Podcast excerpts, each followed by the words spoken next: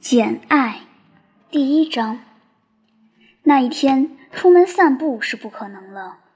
没错，我们上午还在光秃秃的灌木丛中溜达了一个小时，但从吃午饭起，便刮起了凛冽的冬日寒风，随之而来的是阴沉的乌云和刺骨的冷雨。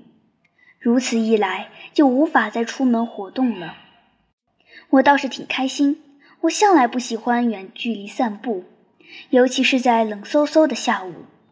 对我来说，在阴冷的黄昏时分回到家中很可怕，手指脚趾冻僵了不说，还得挨保姆贝西的责骂，弄得怪伤心的。而且会发现自己的体质不如李德家的伊贝莎、约翰和乔治亚娜，又难免自卑。刚才提到的伊丽莎。约翰和乔治亚娜此刻都在客厅里，围着他们妈妈身边。李德太太靠在炉边的沙发上，让心爱的女儿簇拥着，看上去无比幸福。至于我，他特别施恩，准许我不必同他们聚在一起。他说他很抱歉，不得不叫我同他们保持距离。那些知足快乐的小孩才配拥有的殊荣。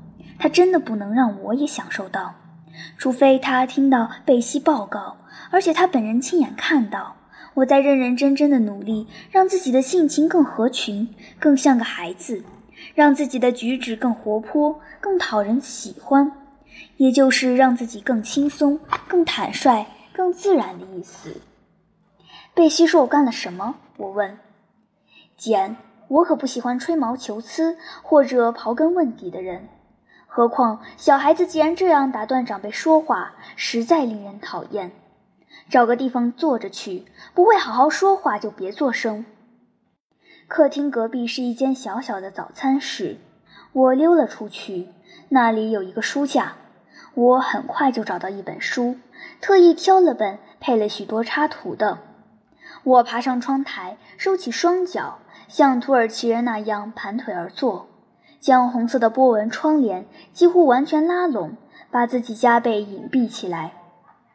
褶皱重重的绯红窗帘挡住了我右边的视线，左边则是明亮的玻璃窗，它们保护着我，使我免受这十一月阴沉天气的侵袭，又不把我跟外界完全隔绝。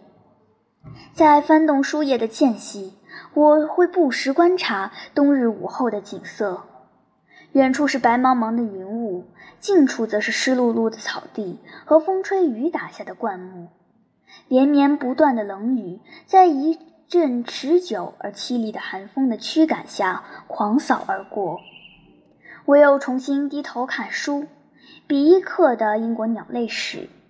总的来说，我对这本书的文字部分不太感兴趣，但是有几页导言。尽管我只是个孩子，却也不能当做空白页翻过。其中讲到了海鸟经常出没的地方，讲到了只有海鸟栖身的孤独岩石和海峡，还讲到了挪威的海岸，从南端的林德斯内斯到北角，点缀着无数的小岛。那里，北冰洋卷起巨大的漩涡，在图勒光秃凄凉的小岛周围磅礴。而大西洋的骇浪惊涛正涌入疯狂雨暴的赫布里底群岛。还有些地方我不能忽略，那就是书中提到的拉普兰、西伯利亚、斯皮茨卑尔根群岛、辛地群岛、冰岛和格陵兰的荒凉海岸，广袤无垠的北极冰带和那些孤独凄凉、杳无人烟的地区。那里常年霜雪储积，经过千百个寒冬，形成了坚实的冰原，晶莹光滑，比层峦叠嶂的阿尔卑斯山更加高峻，包围着极地，将严寒的肃杀之气汇聚于此。对这片惨白的区域，我形成了自己的想法，虽然朦朦胧胧，像所有依稀浮现在孩子脑海中的那些一知半解的概念。但又出奇的生动，这几页导言里的文字与后面的插图相互关联，使我看懂了那些独自屹立在汹涌澎湃、浪花飞溅的大海中的礁石，搁浅在荒凉海岸上的破船，以及从云缝里窥视沉船的幽灵般的冷月。孤寂的教堂墓地刻有碑文的墓碑，一扇大门，两棵树，破墙围着的低矮地面，还有一弯初升的新月，表明已是黄昏时分。我说不出这幅插图带给人的是怎样的情绪。波澜不兴的海面上漂浮着两艘一动不动的船，我想那准是海上的幻影。魔鬼从后面按住窃贼的背包，那情景着实可怕。我赶紧把这页翻了过去。下一幅插图也同样骇人。头上长角的黑色怪物坐在高高的岩顶上，望着远处一群围着脚架的人。每幅插图都在讲述一个故事。我的理解力不发达，感情也不丰富。他们在我眼中常常神秘莫测，但也总是趣味盎然，就跟贝西有时讲的故事一样。冬天的夜晚，碰上心情好的时候，他会把烫衣桌搬到育儿室的壁炉旁。让我们坐在周围，然后他会一边熨平李德太太的蕾丝褶边，给睡帽边沿烫出褶皱，一边讲述爱情和冒险故事的片段，来满足我们这些全神贯注、翘首以待的小听众。这些片段来自古老的传说和更古老的歌谣，或者来自帕美拉和莫兰伯爵亨利。当时我的膝头摊着比伊克的书，心里别提多快活了，至少是自得其乐。我什么都不怕，就怕有人来打扰。可偏偏怕什么来什么，而且来得很快。早餐室的门给开了。“嘿，忧郁小姐！”约翰·里德唤道，接着便打住了。他发现房里显然没人。见鬼，他上哪儿去了？他接着说。丽西、乔奇、琼不在这儿。告诉妈妈，他跑到外面雨地里去了。这个可恶的畜生！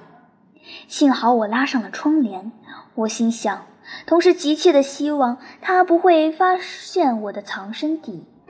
约翰·里德自己是发现不了的。他眼睛不尖，头脑不灵。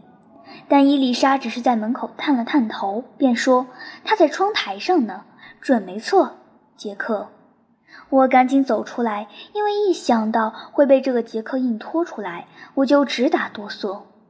你找我干什么？我既尴尬又胆怯地问。应该说，您找我干什么，李德少爷？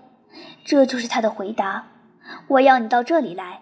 说着，他在一把扶手椅上坐下，打了个手势，示意我过去站在他面前。约翰·里德是个十四岁的学生，比我大四岁，我才十岁。按年龄来说，他长得过于高大肥胖，肤色灰暗，一副病态。他脸盘宽，五官粗，四肢肥，手脚大。他总是在饭桌上狼吞虎咽，弄得自己脾气暴躁，两眼昏花，双颊松垂。他这会儿本该在学校。可他妈妈已经把他接回家住了两个月，说是因为他身子虚。他的老师迈尔斯先生断言，只要家里少给他送点蛋糕甜食去，他准能非常健康。但他母亲听不进这种刺耳的意见，宁愿相信更漂亮动听的理由，即约翰之所以脸色蜡黄，是因为学习太用功，或许还因为太想家。约翰并不怎么喜欢他的母亲和两个妹妹。对我则很是反感，他欺辱我，虐待我，不是一礼拜两三次，也不是一天一两回，而是接连不断。我身上的每根神经都怕他，他一走近我，我骨头上的每一块肌肉都会绷得紧紧的。有时候我会被他吓得手足无措，因为无论他威胁我还是折磨我，我都无处申诉。仆人不愿因为帮我对付他而得罪他们的小主人。李德太太在这件事上则一味装瞎子、充聋子，仿佛从没看见他打我，也从没听见他骂我。虽然他时不时就当着他的面这样做，而背地里打骂我的次数就更多了。我已经习惯了对约翰逆来顺受，所以我一眼走到他的椅子跟前，他朝我拼命吐舌头，有三分钟之久，差点把舌根崩断。我知道他马上就要打我，于是，一边担心着挨打，一边凝视着这个就要动手的家伙丑陋可憎的嘴脸。我不知道他有没有从我脸上看出我的心思，因为他二话没说，突然狠狠给了我一拳，我被打了个趔趄，好不容易才稳住身子，连忙从他椅子跟前倒退了一两步。这是给你的教训，他说。谁叫你刚才回答妈妈的时候那么无礼？谁叫你鬼鬼祟祟地躲到窗帘后面？谁叫你两分钟前用那种眼神望着我？你这个耗子！我早就听惯了约翰·里德的谩骂，从来不想回嘴。我关心的只是怎么挺过必然随谩骂而来的毒打。你躲在窗帘后面干什么？他问。看书。把书给我。我回到窗前，把书取过来。你没有资格动我们家的书。妈妈说了，你是个靠别人养活的家伙。你没钱，你爸一分钱也没给你留下。你应当去讨饭，不甘在这儿同我们这些上等人的孩子一起生活，同我们吃一样的饭菜，穿我们妈妈花钱买来的衣服。听着，你乱翻我的书架，我要好好教训教训你，因为这些书全是我的，这座房子都是我的，或者说，过不了几年都是我的。滚，站到门边去，别挡住镜子和窗子。我照做了，一开始还不明白他的用意，但他将那本书稳稳地举起来，站起身，摆出要朝我扔过来的架势。我见状惊叫一声，本能地往旁边一闪，但没来得及，那本书被抛了过来，打中了我。我跌倒在地，头撞在门上，磕出了血，疼得厉害。我恐惧的巅峰已过，其他感情接踵而至。你这个恶毒残暴的崽子！我说，你就像个杀人犯，你就像个奴隶监工，你就像那些罗马暴君。我看过格德史密斯的《罗马史》，对尼禄和卡利古拉一类人已经形成了自己的看法。我曾暗暗拿约翰和他们做过比较，可从没想过会如此大声地说出来。什么？什么？他嚷起来，他竟敢对我这样说话！伊丽莎、乔治亚娜，你们都听见了吧？我怎么能不去告诉妈妈？不过我先要……他朝我直扑过来，我感到他揪住了我的头发，抓住了我的肩膀，同我这个死命反抗的家伙扭打成一团。我看他真是个暴君，是个杀人犯。我感到有一两滴血从我的头上顺着脖子流下来。还感到一种火辣辣的刺痛，这些感觉一时压倒了恐惧。我发疯似的反击他，我不大清楚自己的双手干了什么，只听他一面骂我“耗子，耗子”，一面大声呼救。他的帮手就在身边，伊丽莎和乔治亚娜连忙跑过去叫已经上楼的里德太太。他此时已赶到现场，后面还跟着贝西和女仆阿伯特。我们被拉开了，我听见保姆和女仆说：“天哪，天哪，真是野蛮！居然打起约翰少爷来了！谁见过这么火爆的脾气？”随后，李德太太补充道：“把他带到红房间里关起来。”话音刚落，马上就有四只手抓住我，把我拖上了楼。